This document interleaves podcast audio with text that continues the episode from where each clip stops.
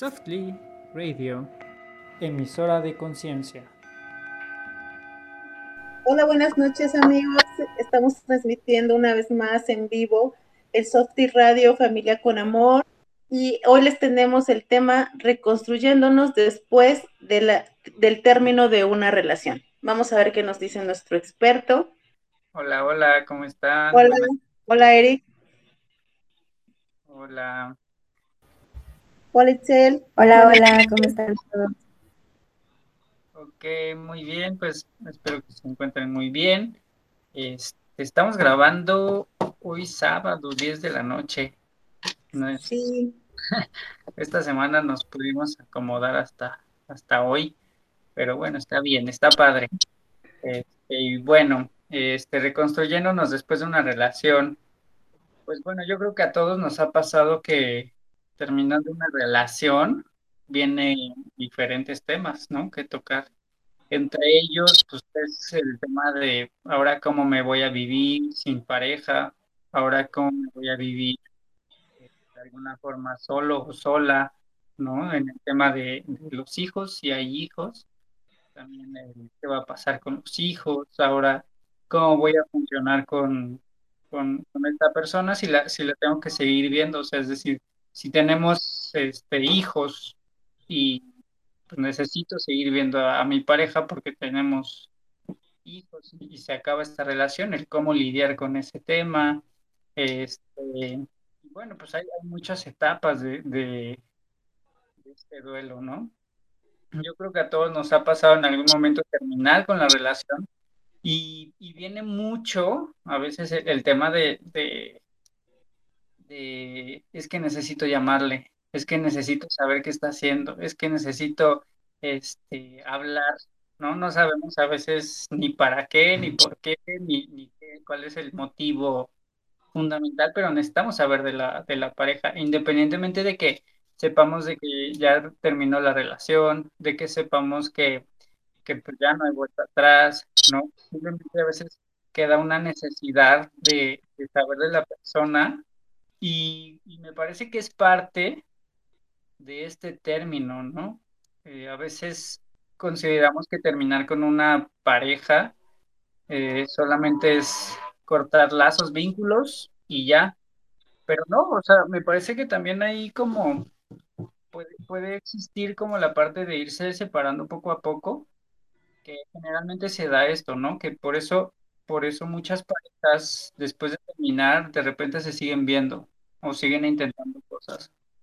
No es como, eh, lo he visto más en mujeres que en hombres, pero claro que también pasa en hombres, como el tema de vamos a intentarlo una vez más, vamos a empezar de cero, vamos a, a, meternos a terapia y, vemos si, si funciona, ¿no? Un poquito como, como forzar la relación y estar como como con este ideal de que las cosas funcionen. No sé a ustedes si les ha pasado este tema de que, de que ya terminaron la relación y buscan mandarle mensaje, hablarles qué está haciendo, qué va a pasar. ¿Les ha pasado? Sí, sí, obviamente sí. Pero hay ciertos que te da curiosidad hay ciertos límites que uno ya no se permite como pasar. A lo mejor si le mandas un mensaje, no sé, al siguiente día o no sé, una semana, no depende cómo lo vayas tú sintiendo. Pero pues todo tiene un límite, ¿no? O sea, si tú sabes que la relación ya no da para más y ya no va a regresar, pues es pérdida de tiempo también estar, ¿no? Insistiendo en, en continuar, ¿no? Queriendo buscar a la persona. Yo creo que cuando una relación termina, lo es, aparte de por lo que hubo amor, pleitos, problemas o lo que haya sido, yo creo que si se terminó, se terminó por algo y es como la oportunidad para empezar a conocerte desde otro punto de vista, desde otra perspectiva, ¿no? Empezar a, trabajarte, a trabajarte tú y empezar a, a hacer cosas pues solo, aprender a estar solo un tiempo. Sí, claro. Y creo, y creo que también eh, a veces idealizamos la forma en cómo terminan las cosas, ¿no? Es decir, ¿por qué a la otra persona pareciera que no le doliera? ¿Por qué a la otra persona pareciera como que no le importa o como que ya lo superó? Y muchas veces lo que ha pasado es que pues ni siquiera la otra persona ha entrado en duelo o ha entrado en esta conciencia de que ya se terminó. Es decir, desde la, la negación, desde el evitar que sucedió, pues la otra persona la podemos ver muy normal, ¿no? Y eso, y eso nos puede doler mucho más, ¿no? Porque pareciera que ya superó, que no le dolió tanto, eh, pareciera que, que la otra persona no siente, que- o que no, no fue tan significativa la relación como, como, como a nosotros, ¿no? Solo creo que en este sentido, eh, la gente no, no, no va a vivir el duelo igual que nosotros, ¿no? O sea, no es que no le importe, sino simplemente hay que recordar que todos tenemos mecanismos de defensa y estos mecanismos de defensa hacen que actuemos de cierta forma, ¿no? Lo que les decía en algún momento a algunas personas es como el hecho de que, de que no notes que le duele no significa precisamente que no le duela. O sea, me refiero como, como al hecho también de decir, eh, no porque tú estés llorando, no porque tú estés como con nostalgia o con la necesidad de saber de la otra persona, no quiere decir que la otra persona no le pasa. La otra persona puede estar en negación, puede, puede estar desde el enojo también, porque también muchas veces vivimos el duelo desde el enojo, ¿no? De, de pensar que la otra persona tuvo la culpa en absolutamente todo, en pensar que la otra persona no hizo eh, o no luchó durante toda la relación como nosotros queríamos. Y, y es común encontrar que, que hacemos culpable a la pareja de lo que no sirvió, de lo que no funcionó en la relación. Entonces, creo que, que esta reconstrucción después de terminar una relación, eh, pues hay, hay muchos tipos de, de cómo abordarlo, pero eso cambia o, o se, se puede manejar de diferentes formas en cuanto a cómo funcionamos nosotros mismos. Habrá gente que se meta al gimnasio, por ejemplo, ¿no? Que diga, ok, empezamos de cero y entonces eh, retomo mi vida y hacer mis cosas y, y- y yo y de nuevo y, y de hecho sí hay este, alguna investigación por ahí que dice que eh, de la gente que tú ves en el gimnasio, un porcentaje viene terminando de, una relación. O sea, no es que, no es que acostumbren ir al gimnasio, sino que más bien es como el tema de, volver a retomarse a sí mismos, ¿no? Cambiar de alimentación. Es como si, como si internamente estuviéramos haciendo una depuración, ¿no? Y, y cómo hacemos esta depuración de, del cuerpo, pues con alimentación, con ejercicio, con cierta meditación, con conectarte con otras cosas, ¿no? Ha- Hay gente que también, no se baja estas aplicaciones como Tinder o Bumble o todas estas en donde dicen, bueno, quiero, quiero retomar como el tema de quiero ver a quién le gusta, quiero ver este, como con cuántos hago. Independientemente de que quieran o no algo serio, puede haber ahí una necesidad como de gustarle a alguien, ¿no? Que muchas veces... eh, Eric, perdón que te interrumpa, pero ¿es recomendable hacer eso? O sea, lo de estas aplicaciones que dices, o sea, porque yo siento que es un proceso de, de duelo, ¿no? Independientemente, bueno, influye mucho cuánto tiempo tuvieron, los planes que tenían, o sea, porque uno hace toda una novela a, a, ¿no? Alrededor de, de todo esto. Pero digo, independientemente de eso, es realmente recomendable a lo mejor una relación que no fue tan significativa, pero dices, bueno, que ella terminó y como que sí me lo ando extrañando, pero pues ya el que sigue, ¿no? Y, y entro a una de estas aplicaciones, ¿no? O sea, o, o peor aún, ¿no? Si fue una relación de tanto, tanto tiempo, ¿realmente es recomendable hacer eso? O sea, porque sí lo he notado con muchas personas eh, eh, amigos, conocidos y todo eso, que, que, tienen esta tendencia, ¿no? A mí en lo personal, digo, pues me da como un poco de miedito, ¿no? Y aparte, yo no soy de la idea de que un clavo saca otro clavo, ¿no? Que sí hay procesos en los que tú tienes que darte ese espacio para para, este, para sanarte, ¿no? Para limpiarte, para decir, bueno, ya la relación terminó, me empiezo a acostumbrar a mi vida, a mi nueva vida, sin pareja, en hacer mis cosas, en enfocarme en mí. Si tú quieres el gimnasio, si tú quieres leer un libro, te metes a un curso, no sé, empiezas a retomar tu vida desde otra perspectiva, pero esto de las aplicaciones, ¿realmente es recomendable? Mira, yo creo que en, en, en cuanto al ego, pues en cuanto a contactar con el ego, muchas veces lo que buscamos es eso, es como no sentir tanto dolor y compensar ese dolor con una aceptación de alguien más. Es decir, como, como que no me valoraron, posiblemente me pueden valorar, este, como en, me pueden valorar alguien más, me pueden valorar la belleza a alguien más. Entonces, no, no me iría por si es bueno o malo, no me iría por si, por si, o sea, como por estigmatizar en, qué está bien y qué está mal, sino más bien me iría con, con qué funcionalidad tiene, o sea, con qué, con qué intención lo hacemos. Entonces, creo que es muy común que ocurra esto. En algún momento hablábamos de que, de que una de las cosas más importantes es que el qué tan importante soy para los demás o qué tan bien me veo para los demás o qué tanto eh, puedo ser una persona guapa, guapo, ¿no? Qué tanto me, me aceptan o me reciben los demás.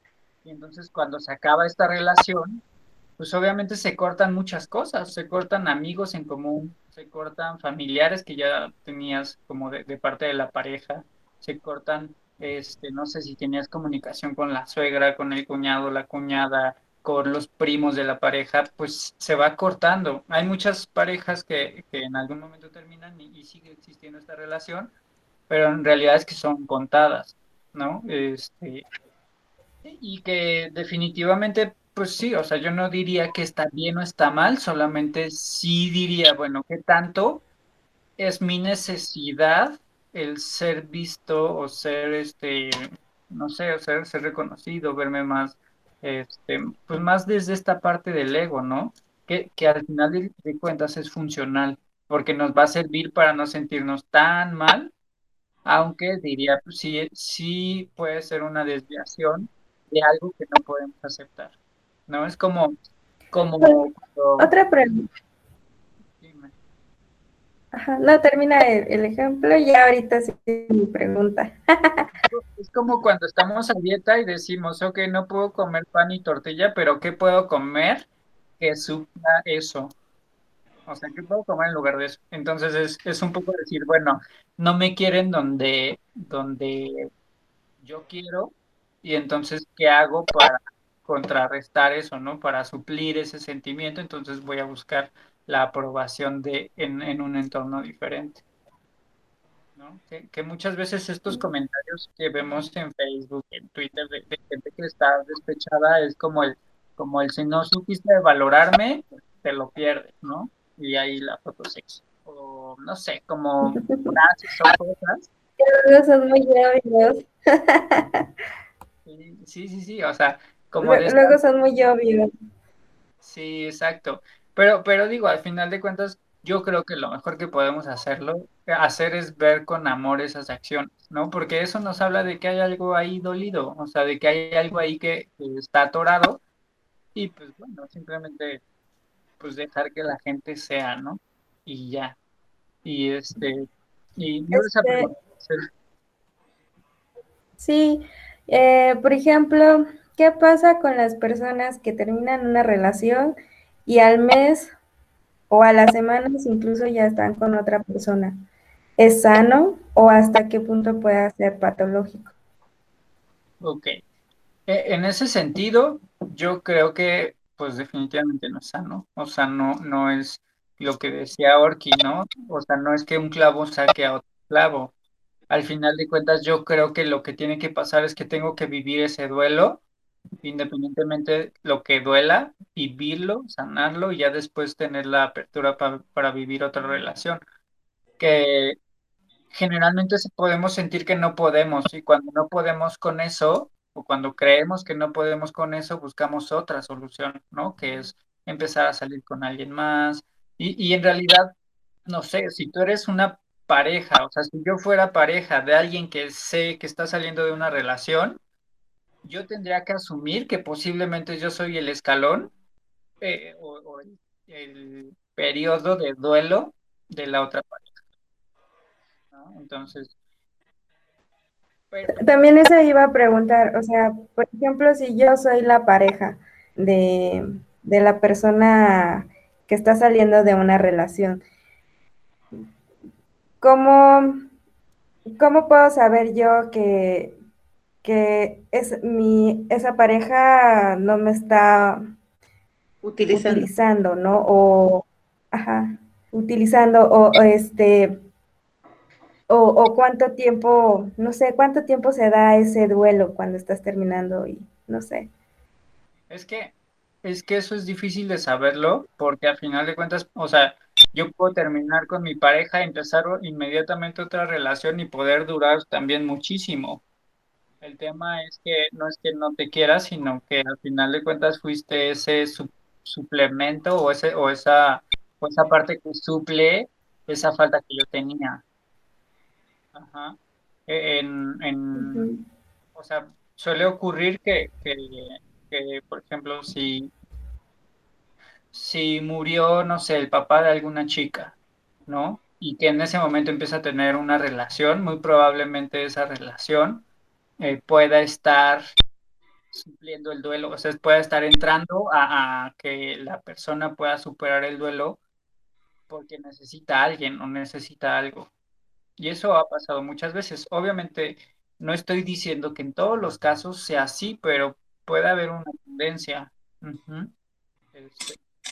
Lo que no, o sea, lo que no me gustaría es como que dijeran, ay, es que el psicólogo dijo que este, si se muere alguien y, y empiezas esta relación, entonces es por esto específicamente, ¿no? O sea, no. Recordemos que en temas de psicología y de terapia, así como de todo esto, eh, no es que haya una cosa específica lo cual detone algo. O sea, es multifactorial, ¿no? El tema es que si yo tengo dependencia desde chiquitito, pues muy probablemente mis dependencias van a ser altas cuando yo sea grande. Ahora otra cosa es, eh, en esta reconstrucción de cuando termina una relación, muchas veces queda el tema de la ilusión, ¿no? La ilusión a una casa, a una familia, a tener hijos, a hacer proyectos juntos. Y si fue, por ejemplo, por infidelidad, puede haber este tema de es que conmigo no quiso hacer tal cosa, es que conmigo no quería salir, es que conmigo le daba flojera, conmigo no quería gastar, conmigo no quería hacer esto o aquello, y con la otra persona sí lo hace, con la otra persona. Entonces ahí probablemente nos podemos dar cuenta que más bien esa pareja nos veía como un papá o como una mamá. Yo pongo el ejemplo de que eh, si yo a mi pareja la traté como a alguien chiquito, como un niño chiquito, como una niña chiquita, y entonces eh, dejé que fuera creciendo. En algún momento, el, el hijo que tú tengas, en algún momento va a crecer y se va a querer ir. Si yo trato a mi pareja como este hijo, en algún momento va a crecer y se va a querer ir, porque no, porque no están funcionando como pareja, como tal, sino están supliendo una, una parte madre-hijo, padre-hija. Entonces muchas veces podemos decir, es que si yo le di todo, es que si yo le hacía tal cosa, es que si yo procuré esto, si yo procuré aquello, claro, el hecho de que lo hicieras no significa que tenías asegurado algo y que ahí viene muchas veces la el tema de, de la ilusión en la relación, ¿no? Entonces uno puede decir, es que yo, mira, yo trataba de ahorrar para que, no sé, o de no gastar para que estuviéramos mejor, o de, ¿no? Que o, no exigía tanto, es decir, cuidábamos la relación para que la relación no, no pudiera llegar como a más, que no se enojara, o que no. Y me parece que a veces ese es el problema, ¿no? Hacer que la pareja no se enoje o no lidie con temas en los que debería de lidiar y, y estar como en esta parte justa. Eh, ¿qué más pasa en este, en esta, en esta reconstrucción de, después de, de terminar? Creo que llega un punto en donde la gente se cansa de llorar. O lloras, lloras, lloras, lloras porque no está la pareja, porque terminó, por cómo fue, por qué pasó, por, por lo que haya sido. y llega un punto en el que te vas a cansar de llorar. Y ahí es donde, donde este cansarte de llorar y este cansarte de, de lamentarte por esa situación llega al fondo y ahí es donde está el cambio importante, ¿no? Eh, pues, definitivamente no es que te vas a morir. Hay gente que siente que sí, que se va a morir, que les hace falta, que...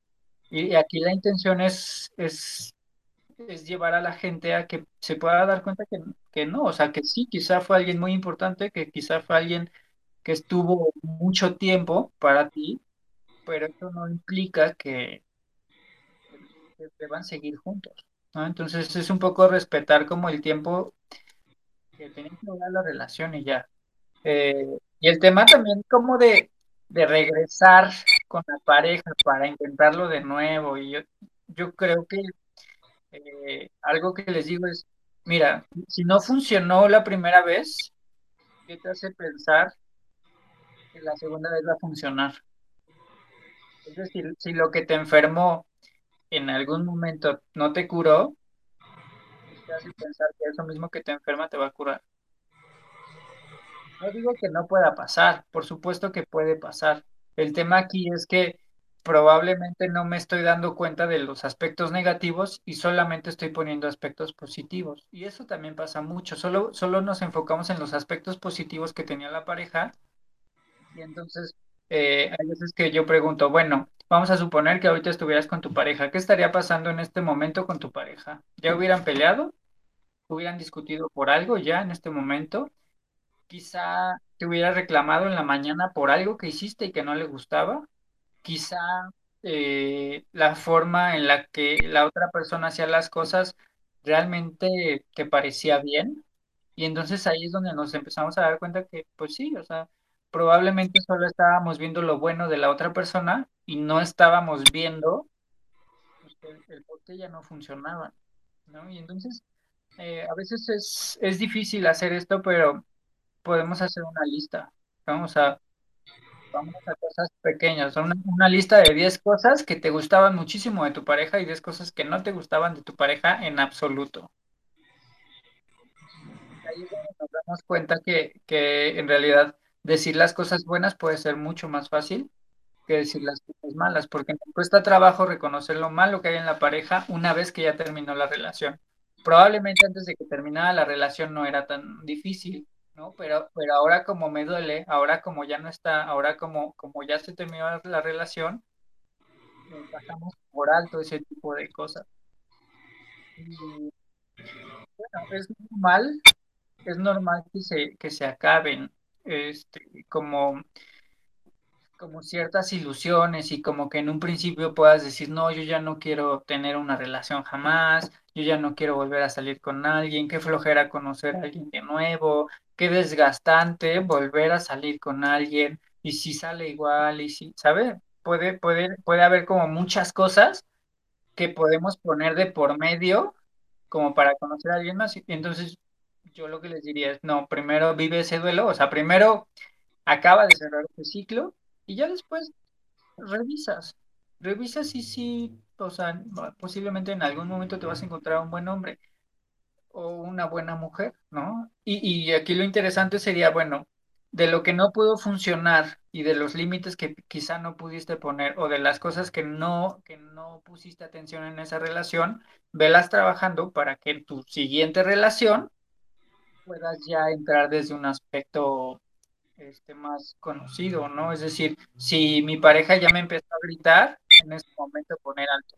Si mi pareja me empezó a reclamar o empezó a hacerme comentarios de mi familia, me empezó a hacer comentarios de cómo me he visto, de qué hago, de a dónde voy, de cómo manejo mi dinero, de qué como, ahí es donde deberíamos poner como estos saltos, ¿no? Entonces, eh, esta, esta reconstrucción después de una relación tiene, tiene mucho que ver en cómo también, cómo termina, ¿no? O sea, quizás si fue una infidelidad, eh, pues es otro tipo de proceso, porque entonces volver a confiar en alguien no es tan fácil como decir, ok, me vuelvo a abrir, pero yo como sé que la persona que yo escogí me está siendo leal o me está, o sea, está siendo eh, honesto honesta igual que yo.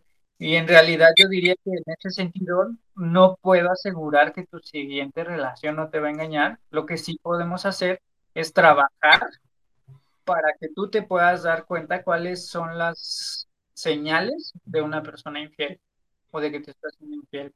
Y no se trata de que, de que la persona no sea infiel, sino se trata de que, de que la persona que escojas sea leal, sea honesta, sea completa, sea entera y no deba tener como una doble vida. Si tiene una, si tú notas que tiene una doble vida, una doble como algo que te detona inseguridad, inmediatamente trabajar sobre ese tema, ¿no? Más allá de que esperemos que la pareja simplemente por decir que sí, que, que va a ser así toda la vida, no, no dejar de lado nuestra responsabilidad con la relación, ¿no? Porque muchas veces dejamos que la pareja se haga responsable de nuestra felicidad y no queremos observar las señales, los signos y señales que, que manda la pareja, ¿no? Entonces a lo mejor este, mi pareja está mucho tiempo en el celular, a lo mejor mi pareja está como como coquetea con otras personas y eso a lo mejor yo lo veo, pero pues no le doy importancia. Y ya en el, en el momento en el que sucede ya me detona como esta alerta, ¿no? Entonces no digo que esté mal, este, que la gente como pueda hablar con todos, pero sí uno se da cuenta de intenciones, ¿no? Y también dejar claro desde el principio, pues qué se vale en la pareja y qué no, ¿no? Este, creo que hay, muchas parejas que no sé, infidelidad la pueden denotar desde el mensajerte con alguien más en un tono elevado. Hay gente que va desde el, desde coqueteo, hay gente que ya dice, no, pues ya solamente si se besan o algo más, ¿no? Este, pero bueno, infidelidad la podemos de- denotar o, o enmarcar en cualquier aspecto. Este, siempre y cuando sí como pareja se ha consensuado, consensuado de que se vale y que no se vale, ¿no? Entonces, bueno, no sé qué otra duda tengan en cuanto a esta reconstrucción después de, de una relación. Bueno, Yo para tengo mí, otra, por bueno, otra duda que tengo es este, por ejemplo, yo ya vi todas las alertas, lo- los focos rojos, ¿no? ¿Cómo empezar ese proceso de separación? Y no sé si, si ya encontré ese secreto, ¿no? Llámese infidelidad, llámese, no sé, que nos lavaban los, los chones y por eso ya lo quiero dejar, ¿no? ¿Cómo comenzar ese proceso? Ok. Eh, en algún momento me preguntaban, oye, este, ¿debo bloquear a esta persona? Recordemos que, el terapeuta no te puede decir qué hacer. O sea, no te dice, no, sí, bloquealo ya, este, eh, elimínalo de todo, ¿no? Pero, pero sí creo que es como decir, bueno, ¿cuál es la intención de bloquear? ¿No? O sea, es que, es que pienso mucho en la otra pareja, y, o sea, pienso mucho en mi pareja o en mi expareja, pienso mucho en, en él, en ella, no sé qué hacer. Ok, quizá lo que puedas necesitar es irte separando poco a poco. Hay gente que le funciona cortar de tajo y hay gente que le funciona como el decir, ok, me estoy separando, no puedo dejar de, de hablarle o de verlo o de algo, pero sé internamente, o sea, yo sé por dentro que me estoy separando. Y entonces, independientemente de que tenga a, este, a esta persona disponible para hablar y demás, yo sé que me estoy separando. Y en el momento que sea necesario para ti, puedes dejar de, de hablar, de, puedes bloquearlo si es necesario. Este, hay gente que sí dice, no, ya, o sea, ya necesito cortar todo de tajo. Ok, si así les funciona, está bien. Yo creo que no hay una fórmula exacta, ¿no? Como decir, no, estos son los pasos a seguir. Más bien es como ir leyendo qué necesito yo para poder irme separando y que, y que no sea una cuestión con la que yo no pueda, sino que desde mí me vaya dando como esta libertad de, de ir haciendo las cosas. Creo que también si hiciéramos eso, no sé, la gente que está a dieta, que dijera, ok, voy a dejar el pan, ¿no? O la tortilla, o voy a empezar dieta, pero no una dieta tan rigurosa. Pero todo el tiempo tengo consciente que tengo que bajar de peso, que tengo que llegar a alguna talla. Si yo lo hago poco a poco, probablemente para algunos sea más fácil. O quien está empezando a hacer ejercicio. Hay quien empieza a hacer ejercicio y lo hace de forma, eh, o sea, de que un día ya corre tres kilómetros y hace, no sé, dos horas de ejercicio claro, a la semana están agotadísimos porque lo hicieron de golpe, ¿no? Pero si lo hacemos gradualmente y entonces poco a poco voy subiendo la intensidad y poco, a poco voy llegando a más, puede funcionarme, ¿no? Entonces también depende mucho cómo nos tratemos. O sea, si, si, si generalmente resolvemos las cosas de golpe, generalmente vamos a solucionar de golpe. Hay gente que a la que no le funciona como ir como poco a poco. Hay gente que es como más de sí o no. Si sí, ok, si no, ok, también, ¿no? Y cortan de tajo. Este, no sé si respondí tu pregunta, Itzel. Ok. ¿Y tú querías decir algo, Orki? Sí, mira, en este tema de, de, de los rompimientos, de las rupturas de pareja, este, yo he identificado, no sé, como que siento que le pasa más a los, a los chicos, ¿no? Que a las chicas. Bueno, a lo mejor no, no sé. Pero eh, de que, por ejemplo, tienen una, una, una relación, no sé, de unos, ¿qué será? Cinco años, vamos a decirlo así, ¿no?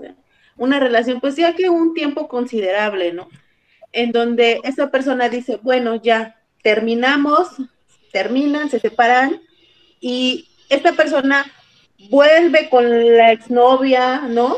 De tiempo atrás, con la que también duró varios años. O sea, volvemos a, lo que preguntaba Excel, ¿no? O sea, si tú estás en esa posición, ¿no? Como, no sé, o sea, siendo consciente de que vas a hacer el escalón para que esa persona, este, se recupere, digamos aquí, se reconstruya contigo, ¿no? Porque estamos hablando de reconstruirnos. A lo mejor no es la manera más este, óptima para reconstruirte, pero pues no sé, ¿no? Cada quien cómo se reconstruya eh, o, o, o qué, este, de qué se tenga que agarrar para poder salir de ciertas, ¿no? De ciertas relaciones. Entonces, a mí eso se me hace una, una falta de respeto, no, no para la otra persona, bueno, más bien para todos, ¿no? Pero para sí mismo, o sea, yo no lo siento como algo, algo sincero, algo honesto, ¿no? Y, y, y, me he dado cuenta de que, digo, ha habido un conocido, ¿no? Unos conocidos que también eh, acostumbran a hacer eso los, los hombres, pero hasta qué punto yo siento que es una falta de amor y de seguridad y de no saber estar solos, o sea, no realmente no saber, no te conoces y vuelves como un círculo vicioso a la otra relación y luego esta ya no, dure mucho tiempo y me vuelvo con la otra con la que le digo que la quiero, que la amo, que la adoro y luego la otra, o sea, eso, eso para mi punto de vista es algo tóxico, no sé tú cómo lo, cómo lo, lo veas, porque realmente yo no lo siento como algo sano y tampoco, y aparte más si hubo infidelidad con una, con la otra, es muy probable, pero, perdón, es muy probable, Eric, no sé, en tu experiencia, en tus conocimientos, sí es muy probable que vuelvan a ser infieles, ¿no? Porque dejan por la ex y luego a la ex la dejan por la otra, o sea, es, es algo muy tóxico. es muy probable que vuelva a haber infidelidad. Sí, claro, o sea, de que es probable, es, muy probable. Eh, no sé cuál sería la diferencia entre tóxico y funcional. O sea, porque para ti puede ser tóxico, para él puede ser funcional. Es decir, ella... Pero ella... digas a, a, ciertas, a ciertas chicas que están pasando alguna situación así, o sea, ¿qué dice? O sea, ¿cuál, ¿qué es lo que una mujer tiene que darse cuenta? Bueno, una mujer o un hombre, no sé, cualquiera que sea el caso, pero ¿qué, qué, qué necesita entender para darse cuenta que, oye, o sea, tiene unos de dejar a, la, a la, a, la, con la que vivía, ¿no? Y luego se va contigo, o sea, ¿qué onda? ¿No? ¿Qué, qué, qué le dirías? Sí, ¿qué le dirías a, a, esas, a esas personas para que lo vean de, oye, o sea, fíjate, ¿no? Sí, sí te entiendo. o sea, es que creo que, justamente ese tipo de hombres o de mujeres que pueden estar oscilando en la infidelidad, eh, precisamente basan su, su prioridad en cuánto pueden atraer al otro, pero no llegan a lo profundo. O sea, es decir, eh, es como el pavo real. El pavo real se va, o sea, va a extender sus plumas para buscarle a alguien. Pero independientemente de eso, pues nada más. O sea, es como, como una cuestión ególatra, como de, de cortejo y ya. Claro que en el profundo pues no, no va a poder contactar. Eh, y que también diría, bueno, si yo como mujer o como hombre sé que es, sé que me di a la tarea de investigar a esa persona y me doy cuenta que pues sí fue infiel y demás, puede ser muy ególatra de mi parte decir no, conmigo no va a pasar. como, como, como decir, eh, no, yo voy a hacer que sea diferente cuando pues en ese momento estamos asumiendo que nosotros tenemos que cambiar a la otra persona. Entonces, creo que creo que no, no, no sería justo para uno si la, persona que yo conozco fue infiel, eh, pues no sería justo para mí tratarme así como de, ok, yo, yo voy a cambiar. Y también la otra parte es de que hay mucha competencia entre mujeres, como de ver quién gana al hombre. Como que el hombre este, estuviera como, o sea, como si fuera un trofeo de que me quiere más a mí, como de me prefiere a mí, ¿no? Y creo que cuando tú tienes una relación, lo primero que tienes que hacer meramente perdiste algo, perdiste posiblemente el objeto amoroso, posiblemente perdiste en la relación, posiblemente fuiste la que más diste, posiblemente fuiste este, la persona que más dio. Ok. Este, entonces, yo, yo lo que recomendaría es que, que un poquito sería como, como este tema de asumir que perdimos, o sea, asumir que no funcionó. Es como cuando nos roban un coche o cuando nos roban el celular o como ya no está y ya no va a estar. Y trabajar sobre asumir que se perdió y listo. Dime. Yo tengo una pregunta más, es, más este, pesadita. Y la pregunta la hago porque eh, por ahí me contaron la historia de, una chica donde su, padrastro eh, abusó de ella. Entonces, al enterarse la mamá, eh, en vez de, enojarse con, el padrastro, los obliga a casarse. Y, bueno, ahorita que estamos hablando del tema, este, la, chica, por, por amor a, su mami, pues lo hace, ¿no? Ella no, este, ya después, obviamente, sí tuvieron hijos, eh, y bueno, al final del día no funcionó la relación. Pero en este caso es la pregunta así como para aquellas mamás que, que está esta situación, ¿cómo ellas pueden vivir o reconocer eh, pues ese dolor, ¿no? ¿Cómo, qué, le dirías a, una mamá que esté en esta situación y, y vaya al, o bueno, ya sé que no, a lo mejor no va al psicólogo, ¿no? Pero, ¿qué, le dirías a esa mamá que, que por coraje em, se descarga con la hija? Mira, aquí pasa algo bien interesante. Eh, hay algo que se llama el complejo de Edipo y complejo de, Electra, que básicamente es, como eh, aquella hija que lucha con mamá para ganar el amor del padre, o aquel hijo que lucha con papá para ganar el amor de la madre. Y que cuando se cumple en lo, en lo real, o sea, digamos que en este ejemplo que, que la hija este, tiene como el amor del, del padrastro o el interés del padrastro, aunque no sea el papá biológico, sí, sí hay un cumplimiento de profecía, ¿no? Entonces, eh, ¿qué pasa? Que cuando esta niña cumple esa profecía, le quita automáticamente el poder a mamá. Y entonces es como si mamá se diera el trono. Es como si mamá dijera, ok, tú ganas, tú te lo quedas. Ajá.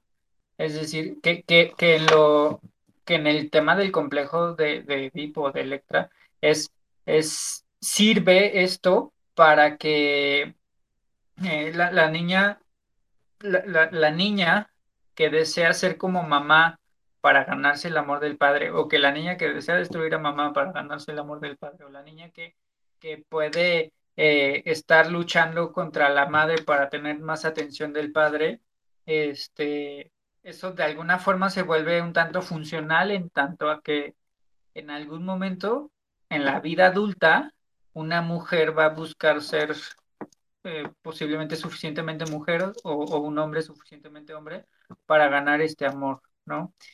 Y que cuando, cuando se cumple esta profecía en esta chica, pues la mamá le está diciendo, ok, ten, este, pues ten, ¿no? El premio.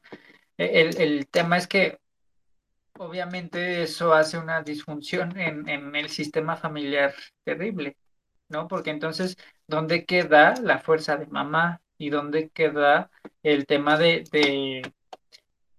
como de, en ese momento la hija le está quitando el lugar a la mamá y está tomando el lugar de mamá?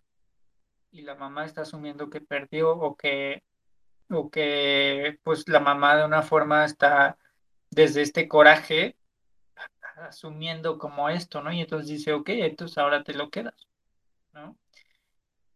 Y aquí lo terrible es que, pues, esta niña sufrió abuso, ¿no? O sea, no es una cuestión, no es una cuestión que ella quisiera, por lo menos no conscientemente, y, no me atrevo a decir que, que sea consciente, este, o inconsciente, porque no lo sé, o sea, hay muchos factores que están de por medio en donde yo no puedo hablar por eso, ¿no? O sea, hay muchos factores que hay que, que, determinar.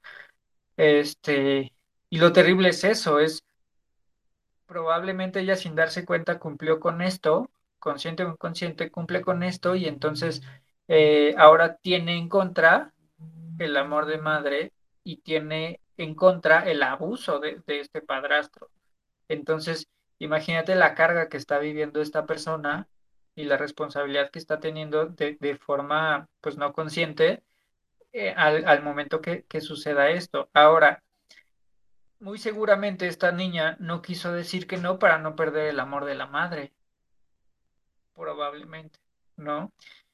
Y digo también que, que irresponsabilidad de, ese, de esa persona, de ese padrastro, en donde pues hay una desconexión total, ¿no? Es, es eh, es un poco este complejo de Edipo, pero al revés, ¿no? Entonces, es este complejo de Edipo de, de, que entonces el padre sí desea a la hija, ¿no? Aunque sé que no es el padre biológico, ¿no? Pero, pero no, como poniéndolo en el tema familiar, pues se vuelve en papá, ¿no? Entonces, aquí lo, lo difícil sería como para, para esta niña y más bien creo que la que tendría muchísima más chamba es, es la, la hija, a la mamá, pues posiblemente ni siquiera tenga conciencia de, de qué sucedió, ¿no? O sea, probablemente ni siquiera pueda ver la gravedad del, del tema.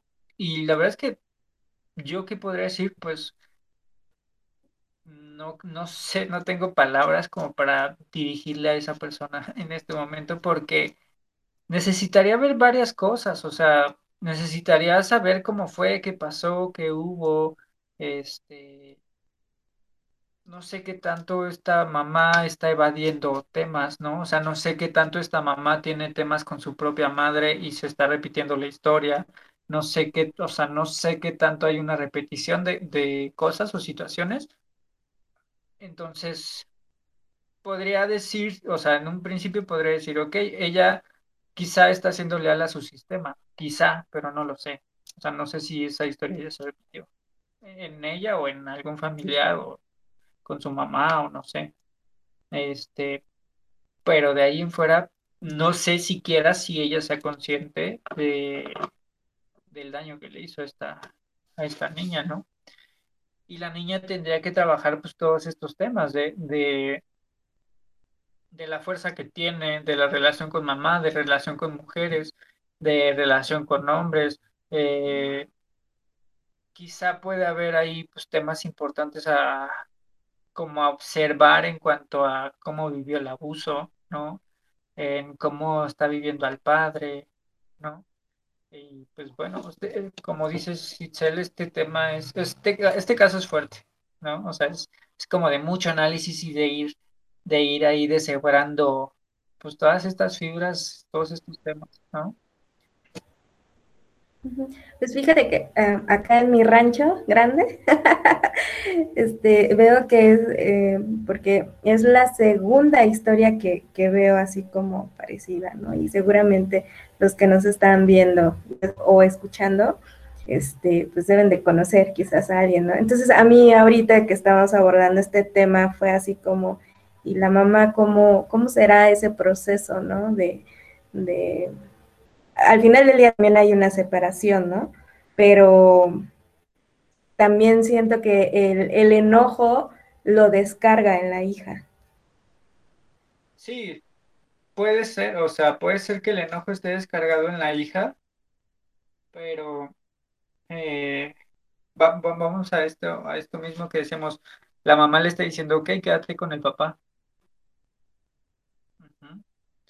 que, que, en la historia de Edipo pues pasa eso, ¿no? Este, lean la historia de Edipo, es muy, muy interesante, ¿no? Aquel, es aquel rey que... Sí. Ajá, que mató a Ya la leí. Ajá. Este, bueno, no, no se las vamos a quemar, mejor yo diría, vamos a hacer un programa de, de, complejo de... Ajá, yo fui a, a, ver la obra de teatro de Edipo Rey. Y este. me quedé así. Sí, súper fuerte, súper fuerte. Y bueno. Y por ejemplo, este, bueno, eh, hemos visto dos que tres ejemplos. Yo no sé si a eso le llamaría reconstruir, reconstrucción, ¿no? Este, pero eso es muy mi punto de vista muy particular, ¿no? Este, de este tipo de relaciones donde las personas más que más que este estar bien y, y, y, salir adelante, eh, buscan siempre un colchón en donde, en donde caer, ¿no? Como caer blandito para que no duela tanto, para que, para que hacer más llevadero el, este, esta, esta ruptura, ¿no? Este proceso de sanación. Pero, pues tú qué nos dirías a la otra parte que elige el camino difícil, ¿no? El camino, el camino que es más doloroso, en el que, dependiendo de, la relación, como haya sido, si significativa o no significativa, con mucho amor, sin mucho amor, pero de esas veces en las que dices, bueno, tengo que empezar desde cero, me tengo que revolcar en el piso, pero voy a tener, a mantener mi dignidad, este, ¿no? De pie, ¿no? Y voy a salir adelante y voy a hacer todo lo posible por no buscarlo, por no llamarlo, por no insistir, ¿no? Las que elegimos, y me incluyo, ¿no? Este, de, pues si te tienes que revolcar en el piso y tienes que chillar dos, tres días, un mes, pues chillas dos, tres días y lloras el mes, ¿no? Pero sales adelante y dices, elijo el camino difícil, ¿cómo empezamos? No, bueno, después de este proceso de, doloroso, de decir, bueno, ya ahora sí ya no hubo, ya no hay vuelta atrás, pues, ¿qué nos dices, no? A esas personas, a estas personas que elegimos ese camino más difícil. Yo creo que, o sea, justo eso, que el camino que pareciera difícil en realidad no es tan difícil. ¿Por qué? Porque lo que tenemos que hacer primero es, uno, reconocer que algo ya no está, o sea, que ese amor ya, ya no está, que no va a poder ser o no va a poder seguir siendo esta ilusión. Esa es una. La otra es que muchas veces tendemos a, a sufrir más que a vivir el dolor, ¿A qué me refiero? Eh, si yo me, si yo me corto, me puede doler, pero si yo me quejo y me abro la herida y, y me abro otra vez la herida y me estoy viendo todo el tiempo cómo me corté, eso es sufrir. Es decir, si nosotros elevamos el sufrimiento, va a ser mucho más difícil a que si nosotros con el dolor trabajamos. Es decir, hay que ser objetivos con el dolor y no, y no llegar al sufrimiento. Entonces, eh, sé que, sé que va a ser imposible que no lo sufras, pero, pero sí ten la conciencia de que eh, lo menos que puedas sufrirlo puede ser lo mejor. Ahora, sé que puede parecer que nunca va a acabar esta agonía.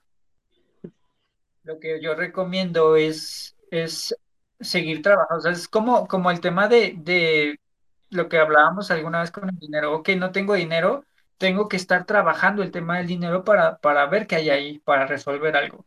Si hay algo que me está doliendo con mi expareja, con este término, tengo que seguir trabajando el tema, aunque me duela, para solucionarlo. Ajá, es decir, de lo que me hago cargo más fácil y más rápido voy a solucionar, independientemente de que muchas cosas o muchas de las respuestas no me pueden gustar, porque, porque eso es otra cosa. Tenemos una idealización de cómo, cómo se va a resolver, que es muy diferente a cómo se resuelve en la realidad. Sí, entonces, si nosotros cuestionamos, ok, bueno, ¿qué beneficios tengo de ahora ya no estar en esa relación? ¿no?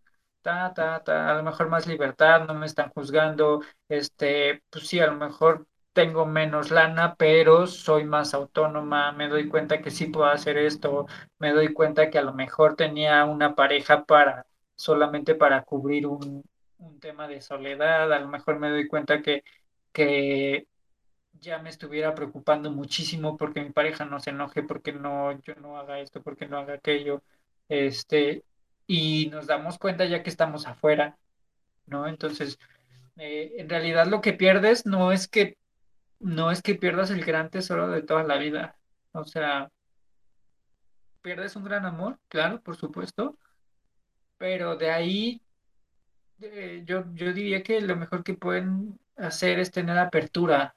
Ahora qué sigue.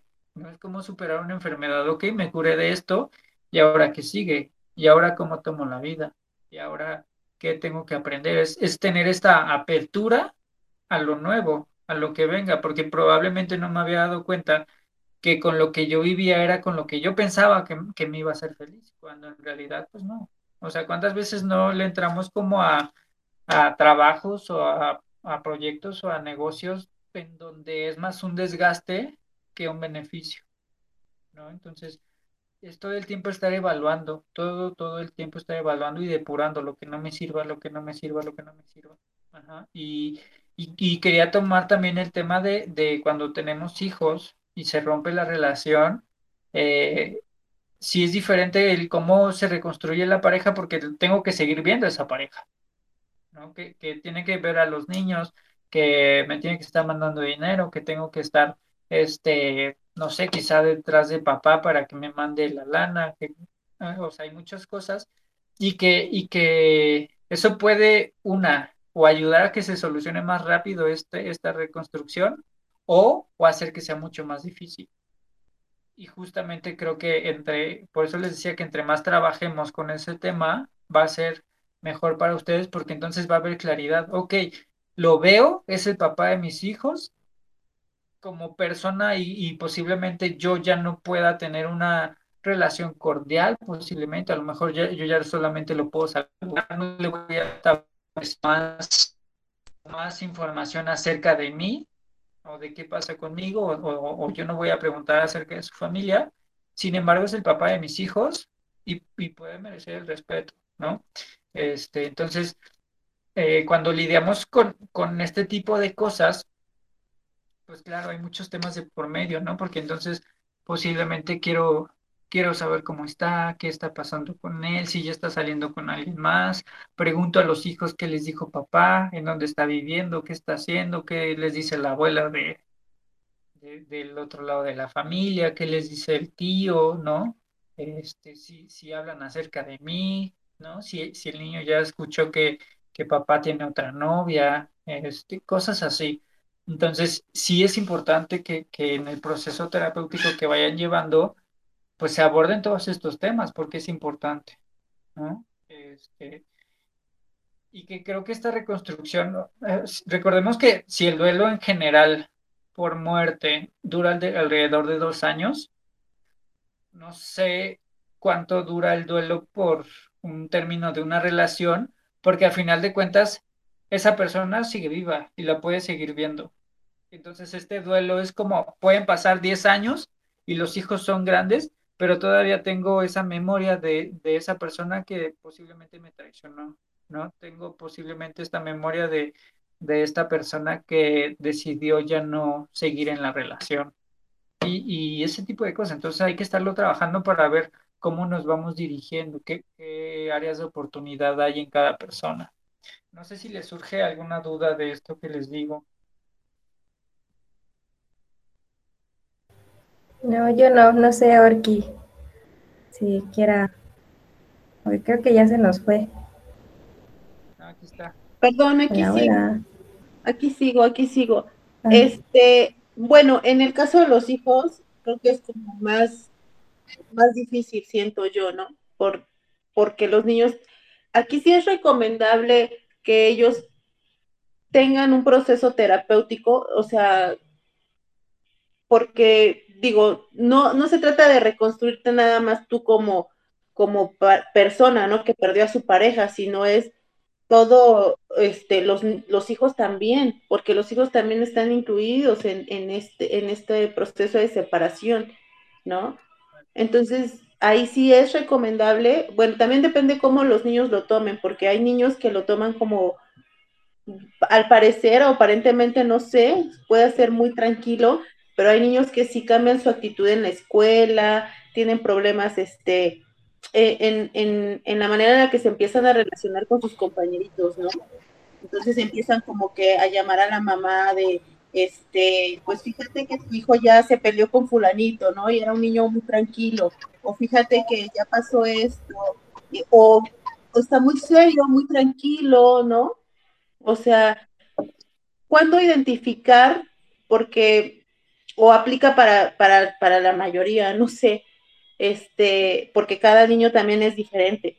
Pero qué tan recomendable es que realmente cuando haya una separación, o sea, se tenga que llevar un proceso terapéutico, este, pues familiar.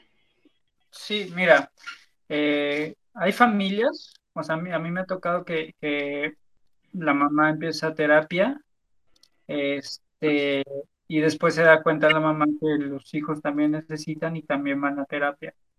Eh, y sí, definitivamente hay que saber qué está pasando con el hijo, cómo está viviendo esta ruptura, eh, cómo está viviendo a papá, cómo está viviendo a mamá, cómo está eh, asumiendo pues su verdad o su realidad, ¿no? Porque muchas veces con estas separaciones viene un cambio de casa, por ejemplo, viene un cambio de, pues, de hábitos, ¿no? Si iban a una escuela, si los llevaba papá o mamá a la escuela, si siempre que llegaban veían a papá, si, o sea, todo este tipo de cosas hay que ver cómo lo está, lo está viviendo el niño.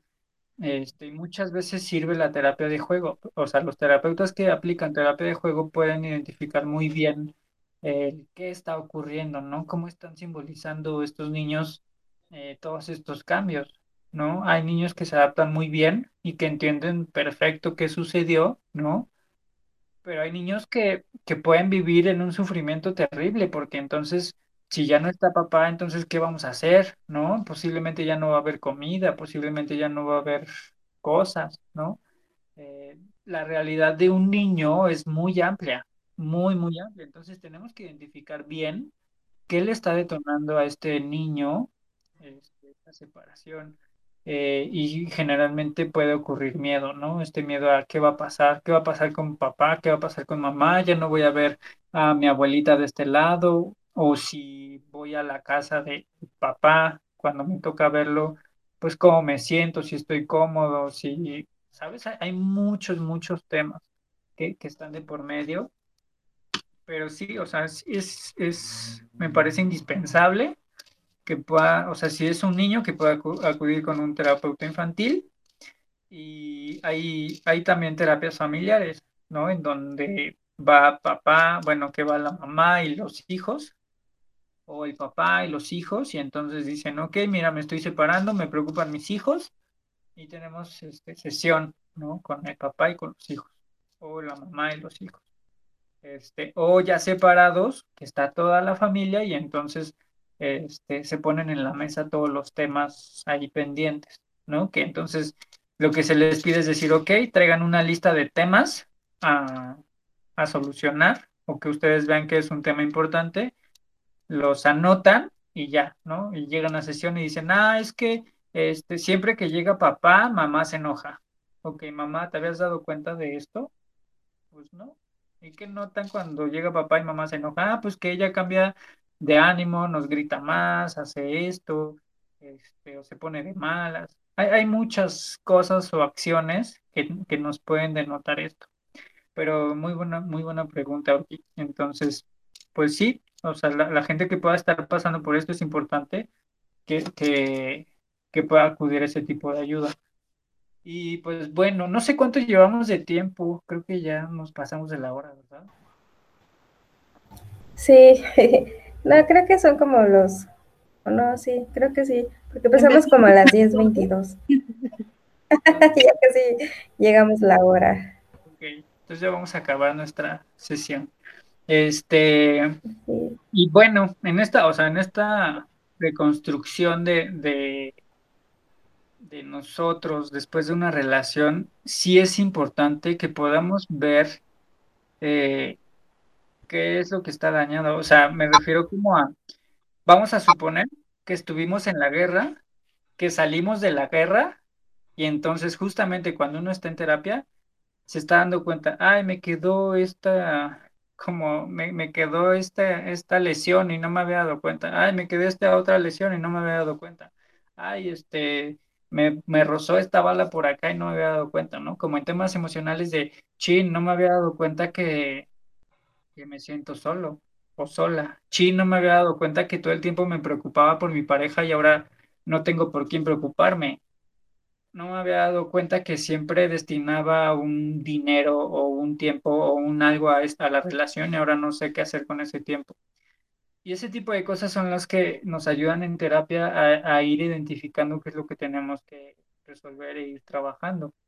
Este, pero bueno, temas hay muchísimos. Eh, ya más adelante sacaremos algo relacionado a esta reconstrucción. Y pues bueno, no sé si tienen alguna duda y este, si no tienen dudas, pues podemos ir alguna duda, chicas. No sé si hay comentarios en Facebook. No, no puedo ver Facebook ahorita yo. De hecho, era lo que estaba revisando y no, no tenemos. A ver, chicos, anímense. de todos modos, nos pueden dejar sus comentarios debajo de este video y ya, ya sea que alguno de nosotros le contestemos tienen dudas. Sí. Pues creo que ya, ¿verdad? Bueno. Ok. Bueno, entonces vamos a cerrar aquí el programa. Este, muchísimas gracias, chicas. Muy buenas preguntas, ¿eh? ahora sí se me hicieron este me hicieron recordar cosas Todas tus sesiones de... te hice Sale, pues síganos en Facebook y YouTube, eh, Spotify, déjenos sus comentarios. Ya esperamos que la siguiente semana nos conectemos los miércoles como veníamos haciendo. Esta vez, bueno, como dice mi compañero Eric, se cruzaron ahí unas cosillas, pero aquí estamos. Sí. Bueno. Bueno. Yo, bye. Bye bye, chicos. Hasta la próxima semana. Softly Radio, emisora de conciencia.